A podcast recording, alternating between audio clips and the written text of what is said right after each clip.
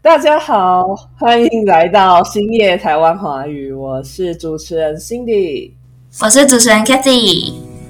好，今天呢，我们想要跟大家分享一下呃拜拜啊，台湾习俗当中的拜拜，因为我们觉得呢，这是传统文化中很重要一个部分。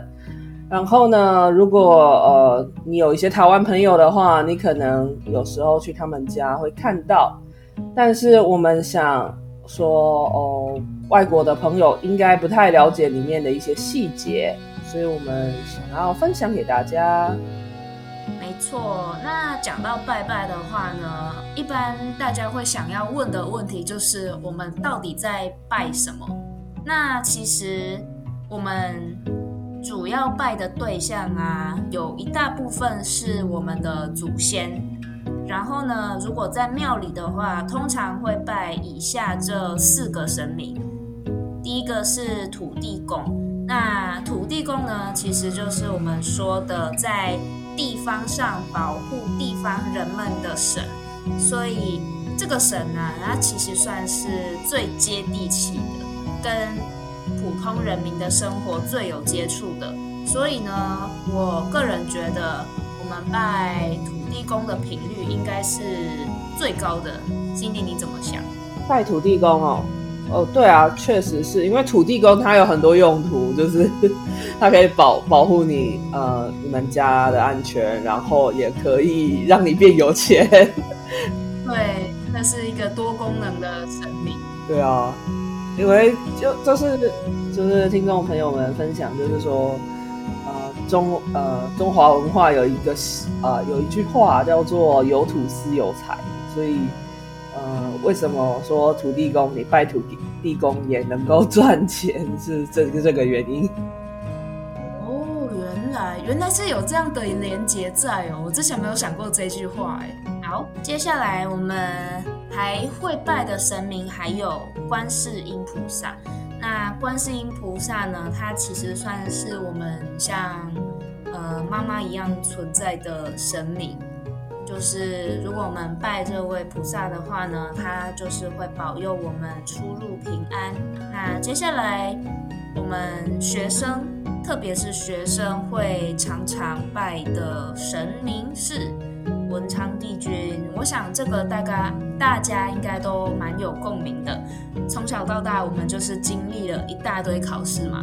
那在各种大大小小的考试之前，爸妈都会带我们去地方的文昌帝君庙，为的就是祈求考试当天有好运气，会的都写对，然后不会的都猜对，这样子。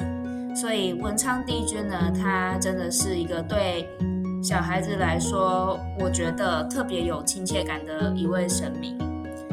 那接下来呢，还有妈祖。妈祖的话呢，他主要是保佑出海的人在归来的途中，或是去海上航行的途中，都可以平平安安。然后呢，讲到妈祖。其实我们在台湾有一个非常有名的文化，叫做妈祖绕境。妈祖绕境呢，就是每年三月会在台中大甲举办的一个宗教活动。活动的内容就是有一大群人会把妈祖从庙里面搬出来，然后把妈祖从台中运到其他的县市，沿途让信奉。参拜这样子，这个活动真的非常的有名，所以如果大家有兴趣的话，也可以自行上网多了解。对，那这边呢就是四个我们台湾人常常拜的神啦：土地公、观世音菩萨、文昌帝君，还有妈祖。但我感觉我们平常最常拜的还是祖先，甚至有些比较。年长的长辈啊，拜祖先是早上晚上都要拜的，我觉得非常的有毅力，也很佩服。好，那说到拜祖先，那我们就不得不讲说，哎，大概什么时候我们会拜祖先？好，那首首先嘛，第一个就是春节，春节的时候，呃，像是对吃呃吃除夕年呃年夜饭的时候，那个时候我们会拜一次祖先，然后初一的时候一呃对也会拜，初四的时候是一个节日啊、它是叫做接神，所以呢呃很多家里里面也都会拜。呃，对，也会拜神明。然后，呃，初五的时候呢是开工，然后，呃，我们家的话是会拜那个地基主，对，做生意的人都会拜地基主。对，地基主呢，它其实就是呃，有点像是土地公的概念，然后它就是保护你们家的呃安全。对它是，呃，也不一定只有保护你们家啦，可能一个地基主他的辖区可能大概有附近两三家人这样子，但是可能土地公他的那个辖区是更大的，对，啊对，然后 就你可以想，就是可能派出所跟那种什么，呃，就是普通派出所跟什么地级分局那种概念，对。这个比喻太棒了吧？对啊，因为就是保护你的安全嘛，就是其实跟警察的那个职责有点相关。呃，对，然后呃，初九的时候是我们叫做天公生，天公生也就是呃呃，要怎么解释呢？就是。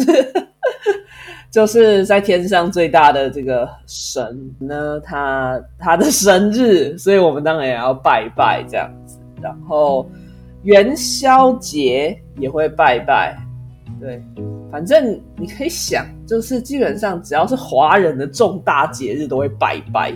大家好像就是对拜拜这个仪式非常情有独钟，没有到正式节日的话，其实。也是会拜啦，但是频率就不是那么的高。对，呃，像我们家的话，我们家就是所谓的初一十五会拜拜，就是拜土地公，哎，不是土地公，拜地基主啦。我记得这好像是只要家里有做生意的人都会拜，都会初一十五拜拜。对，而且每次只要是这两天，然后我们家的。